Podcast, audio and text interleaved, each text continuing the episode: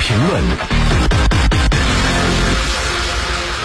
好，走进今天的非常评论。刚刚我们也听到了，普京已经宣布签署局部的动员令，还指责乌克兰基辅当局和北约是俄乌战争的元凶。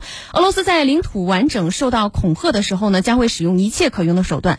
那我们该如何解读普京的这番强硬的讲话呢？以及对于俄乌局势来讲，这到底又释放了哪些信号呢？这个普京总统啊，在这个莫斯科时间早上九点，通过媒体发布这个电视讲话。这个电视讲话应该是头一天录的。他讲话之后呢，国防部长绍伊古呢继续发表讲话，详进讲了一些这个详细的招兵的这个安排。呃，前几天呢，其实我们已经得到消息，说普京在目前的境况之下，下一步呢将采取怎样的行动？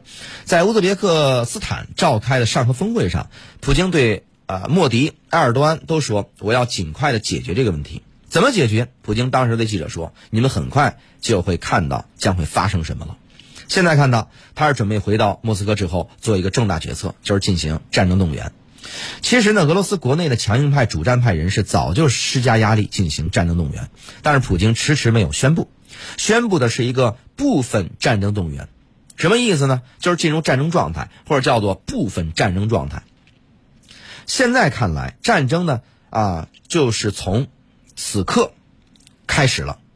当天，俄罗斯国家杜马通过一法律，对战场的逃兵以及逃避服兵役的这个人要进行严厉的惩处。啊，普京呢就正式签署了部分动员令。这个总统令呢虽然是部分动员，但是他呢和这个全部动员的界限啊只有一个比较小的区别。他说以前的预备役的人马上都要征召，凡是当过兵的人都有责任。那这并不是像之前有评论说的，只在与乌克兰接壤的五个州的战争动员。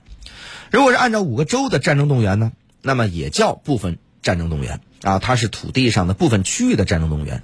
这次呢，其实是全国的部分的战争动员啊，东到这个堪察加，西到加里宁格勒啊，凡是当过兵的人都有责任来投入动员啊，这是其一。第二个，一进行这战争动员，它就不是什么特别军事行动了。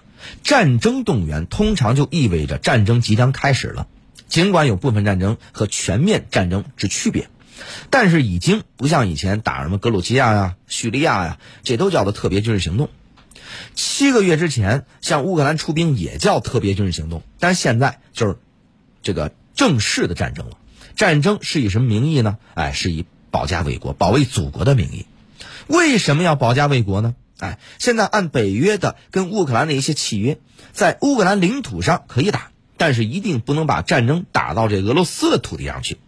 俄罗斯的这个备战领土通过公投成为俄罗斯的土地，那就意味着只要乌克兰的军队打到顿巴斯等等这些占领区，俄罗斯按照他们的法理和逻辑，就是认为已经在攻打俄罗斯了，所以才进行战争动员啊，就是这么一种法理的一个逻辑。嗯，确实，正如刚刚谢飞所说，俄罗斯总统普京呢，在二十一号已经签署了在俄罗斯进行部分动员的一个法令，而且说了这个法令自二十一号起生效，也就是即时生效。那普京下令部分征兵动员，这会否导致下一步这个俄乌冲突进一步升级呢？大家非常关注。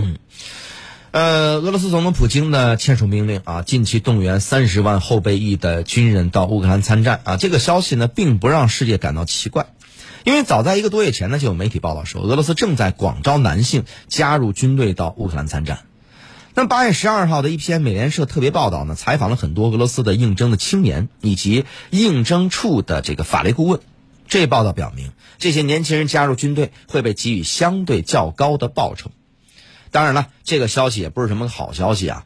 不仅是对俄罗斯、对乌克兰、欧洲以及世界来说，它都不是一个好消息。